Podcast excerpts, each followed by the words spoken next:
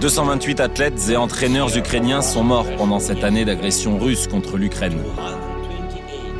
Je suis contre la délégation russe aux Jeux Olympiques de Paris.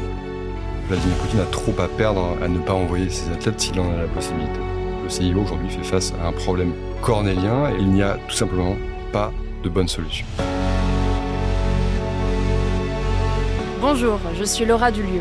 Le Comité international olympique ouvre la voie à la participation d'athlètes russes et biélorusses aux Jeux de 2024, malgré la guerre en Ukraine.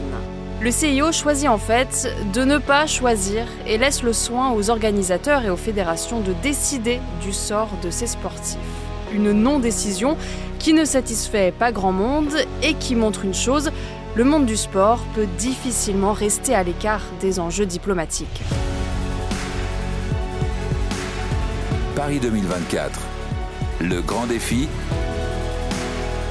Laura Dulieu.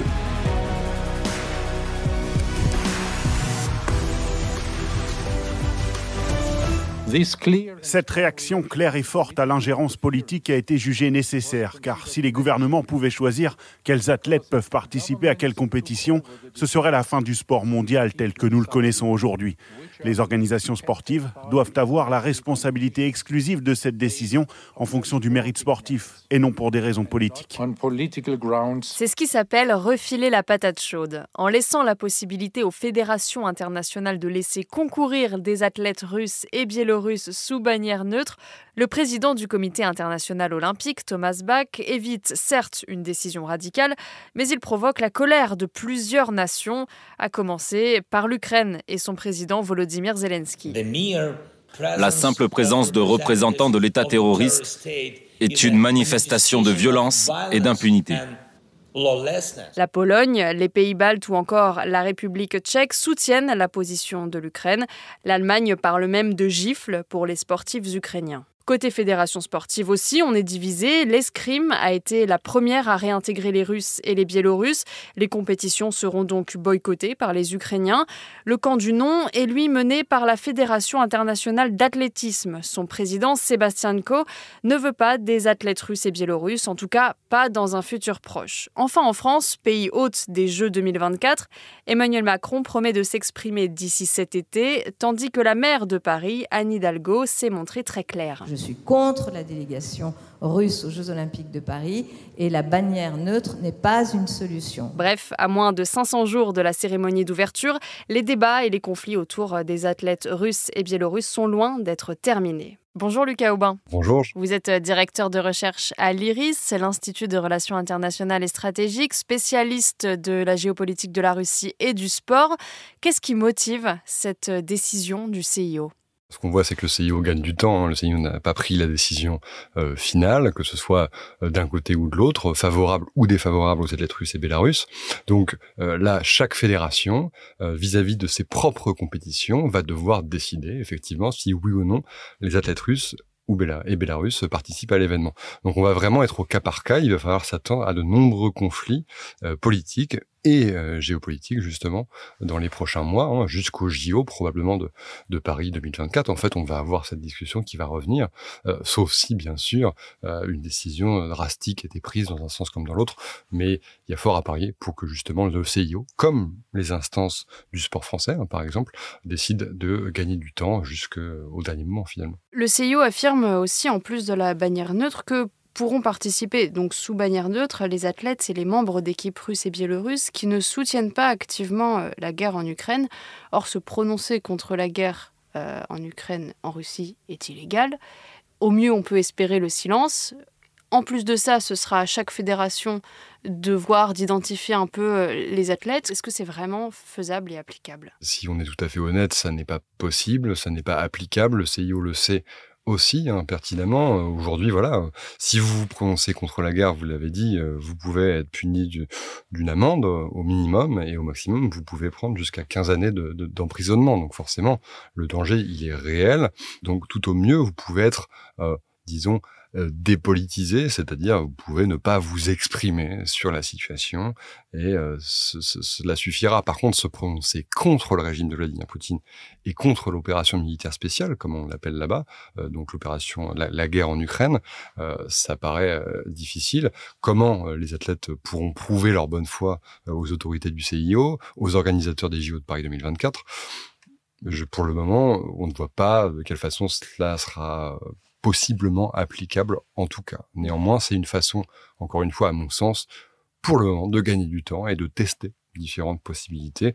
Et euh, le CIO n'a toujours pas rendu son verdict définitif, donc euh, wait and see. Le CIO, qui on l'a compris, euh, défend bec et ongle ce principe de neutralité du sport et de protection des, des athlètes avant tout. Est-ce que c'est vraiment possible? Et en particulier les Jeux olympiques, parce que c'est des compétitions vraiment de, pays, de nations, est-ce que ça peut être totalement détaché des enjeux diplomatiques. C'est parfaitement impossible. Et ce, depuis, euh, depuis l'origine. Hein. Euh, c'est ce qu'on appelle le, piège de Pierre de Coubertin. Le créateur euh, du CIO, le créateur des JO, c'est Pierre de Coubertin, donc ce noble baron français qui avait dans l'idée de reconstruire les Jeux olympiques antiques, mais à la sauce moderne. Hein.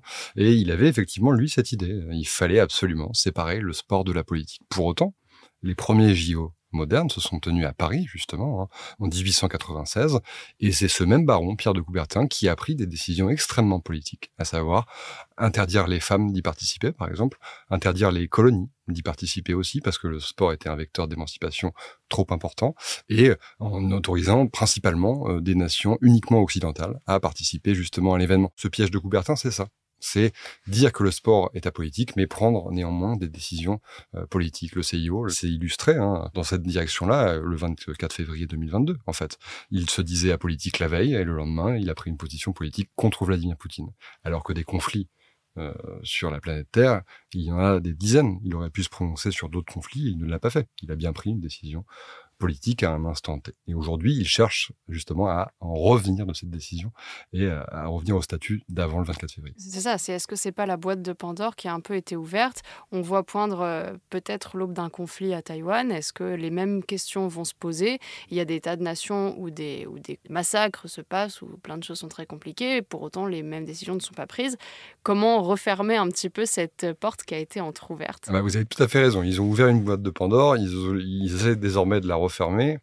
Est-ce que ce sera possible? C'est compliqué. Pour moi, le, CIO est vraiment à la croisée des chemins aujourd'hui. C'est-à-dire que il peut soit prendre la décision d'assumer pleinement son caractère politique et peut-être le faire inscrire, hein, euh, comme à l'époque antique. Par exemple, à l'époque antique, on n'avait pas le droit de participer aux Jeux Olympiques si on était en guerre. On devait faire la trêve olympique.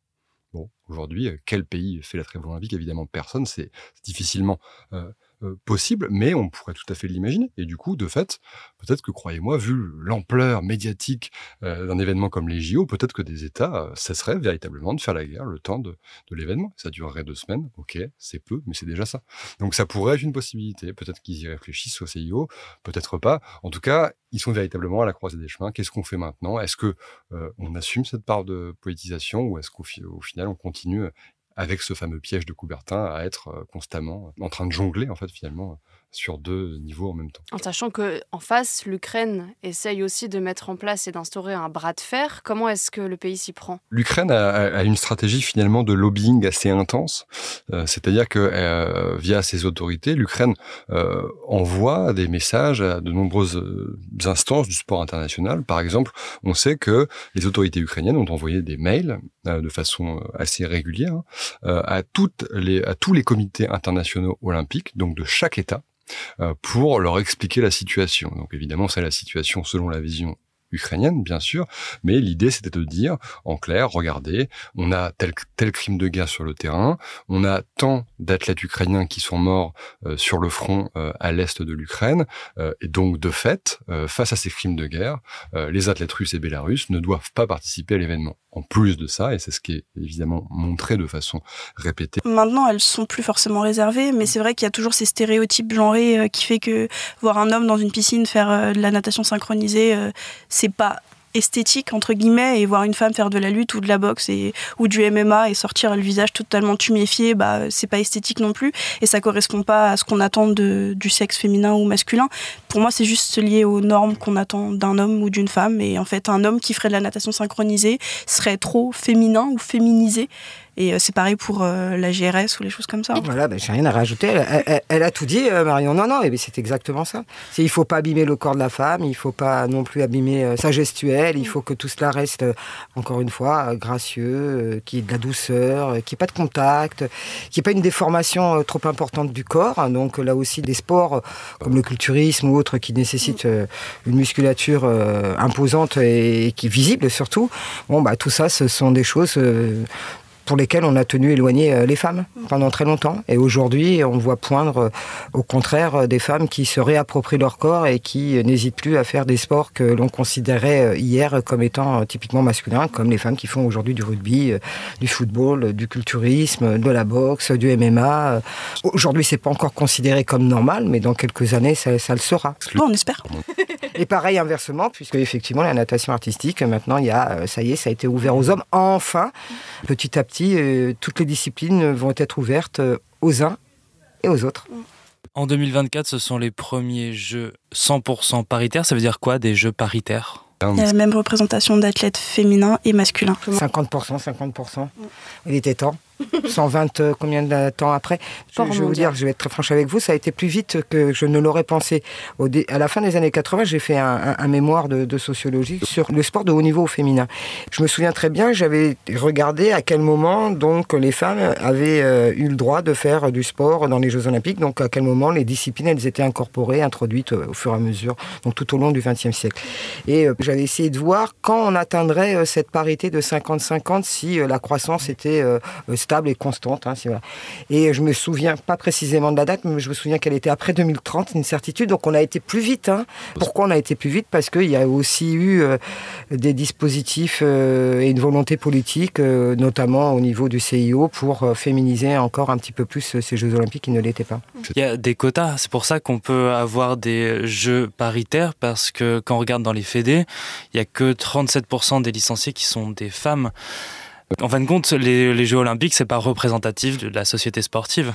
Il y a des fédérations où elles sont ultra majoritaires, enfin des équitation et, gym quoi, et les autres, les femmes en hand, on est quand même pas mal, je trouve. Mais euh, le reste. C'est insuffisant encore, Marion, insuffisant encore. On peut mieux faire. Qu'est-ce qu'il faut faire pour euh, féminiser le sport ou le dégenrer Est-ce qu'un boycott à cause de, l'histoire que l'on en est là aujourd'hui? Est-ce qu'il faudra attendre encore que l'histoire travaille, que nous, la société évolue? La société, c'est nous. C'est nous qui la faisons la société au travers de nos interactions, au travers de nos représentations. Donc euh, la société, c'est pas une abstraction comme ça, c'est quelque chose de très vivant.